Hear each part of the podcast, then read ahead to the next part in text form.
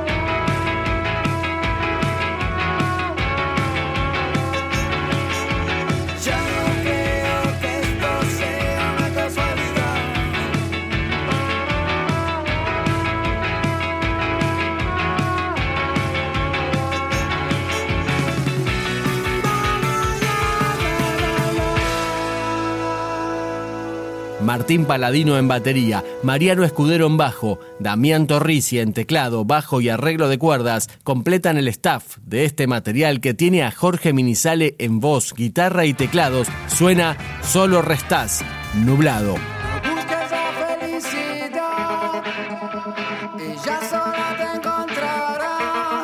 No